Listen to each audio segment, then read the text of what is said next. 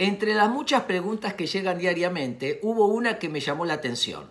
Decía en este mail, mi novio cada vez que viene a mi casa maltrata a mi mascota. Le grita, lo trata mal a mi perrito. Ya se lo dije mil veces, Bernardo. Me quedé reflexionando. Lo que este muchacho está haciendo es desplazar la bronca que no se anima a expresarle a ella en la mascota.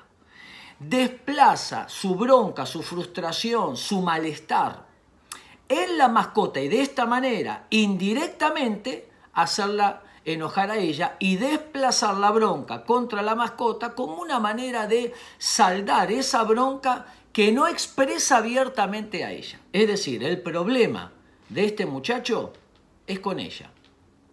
Distinta la variable del que tiene una mascota y la maltrata. También está desplazando la furia también está desplazando el enojo, la frustración. Hay muchas personas que están frustradas en muchas áreas de su vida, están enojadas, están dolidas y no pueden identificar esa área. ¿Qué hace? La desplazan, sea en su pareja, sea en la mascota, sea en el vecino, sea por las redes sociales.